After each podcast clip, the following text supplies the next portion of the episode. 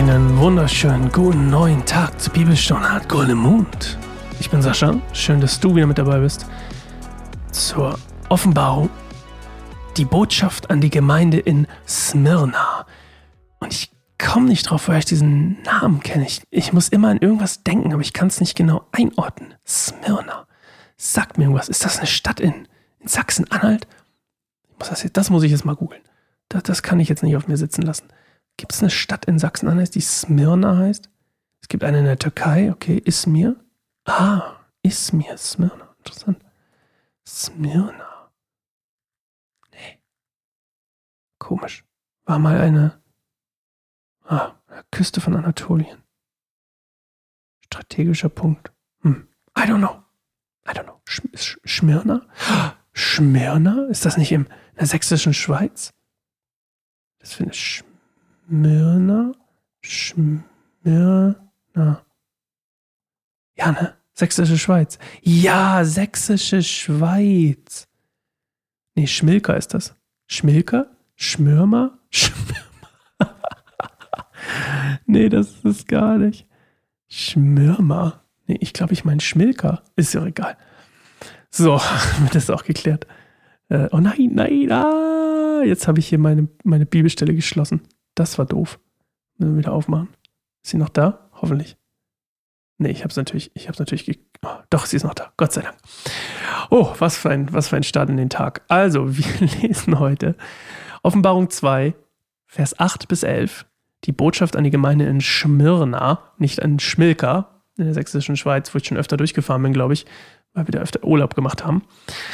Ähm, bevor wir das machen, wollen wir eine Minute zur Ruhe kommen uns auf Gottes Geist in uns besinnen und dann steigen wir in den Text ein. Bis gleich.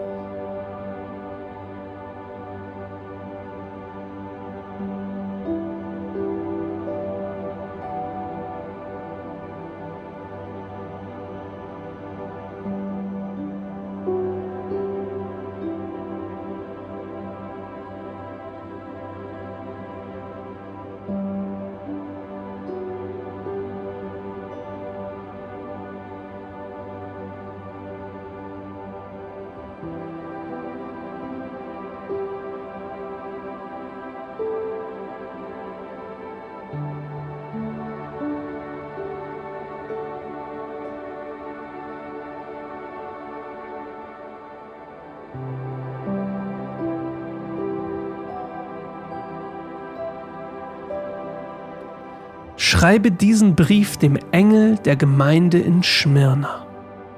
Smyrna. Das ist die Botschaft des Ersten und des Letzten, der tot war und wieder lebendig geworden ist. Ich weiß von deinen Leiden und von deiner Armut, aber du bist reich.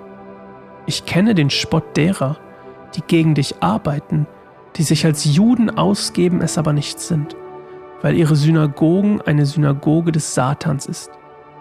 Fürchte dich nicht vor den Leiden, die dir bevorstehen. Der Teufel wird einige von euch ins Gefängnis werfen und euch versuchen.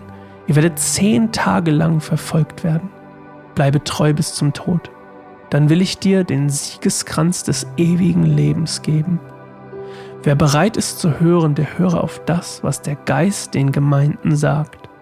Wer siegreich ist, dem wird der zweite Tod nichts anhaben können. Ja, und jetzt habe ich die ganze Zeit wirklich Schmirna gesagt. Smyrna, Smyrna. Also, es geht wieder, diesmal ein bisschen kürzer, um eine, eine besondere Situation. Ja, jede Gemeinde hier ist in einer besonderen Situation. Ähm, hier geht es um eine zehntägige Prüfung, ja, in, der, in der sie verfolgt werden. Eine intensive Phase, eine intensive Herausforderung, aber zeitlich begrenzt. Und dann geht es eben darum, dass sie standhaft bleiben sollen. Das ist ja auch so ein Bild, was immer wieder bei, bei in der Bibel be, be, benutzt wird und was Gott uns immer wieder zusagt. Bleibt standhaft. Paulus schreibt es auch immer wieder. Bleibt standhaft. Jesus sagt, bleibt standhaft wenn ihr verfolgt werdet. Und ich für meinen Teil bin jetzt nicht unbedingt in einer Lebenssituation, wo ich als Christ verfolgt werde. Es gibt Christenverfolgung. Und es gibt auch immer wieder Geschichten über Wunder und und, und auch Nicht-Wunder tatsächlich, logischerweise.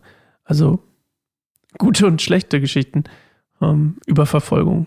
Und es ist ein sehr, sehr spannendes Thema, mit dem du dich gerne mal beschäftigen kannst, intensiver beschäftigen kannst, wenn du da, da, da Lust drauf hast. Open Doors zum Beispiel ist so ein Verein. Das klingt nicht Verein nicht disrespektierlich gemeint, sondern das ist wirklich ein Verein.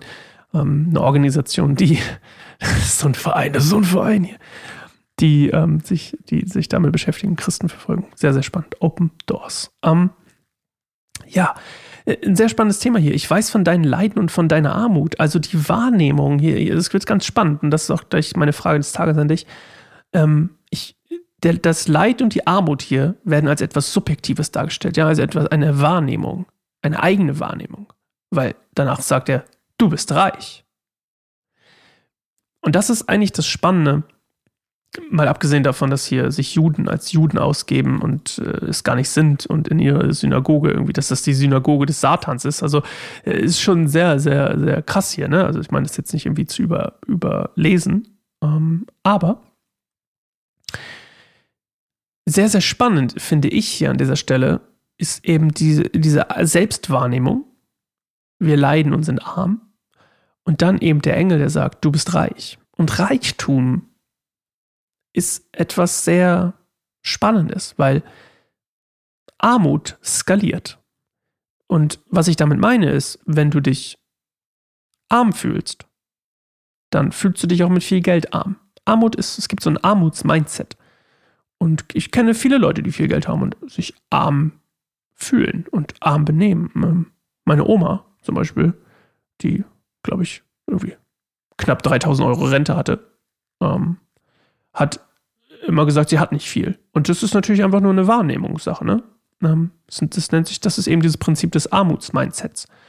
Und Armut skaliert. Und das Spannende ist, dass man eben sich auch, wenn man, wenn man Sorgen und Ängste und, und Probleme hat, dass die natürlich auch mit viel Geld nicht weg sind. Also wenn ich zum Beispiel meinem Leben aus dem Weg gehen will und meiner Verantwortung oder was auch immer oder meiner Berufung aus dem Weg gehen will und ich mache das mit, ich mache jetzt mal ein richtig plakatives Beispiel, ich betrinke mich mit billigem Fusel, dann, wenn ich reich bin, äh, mache ich es mit teurem Fusel, um es mal, mal, ganz plakativ zu sagen.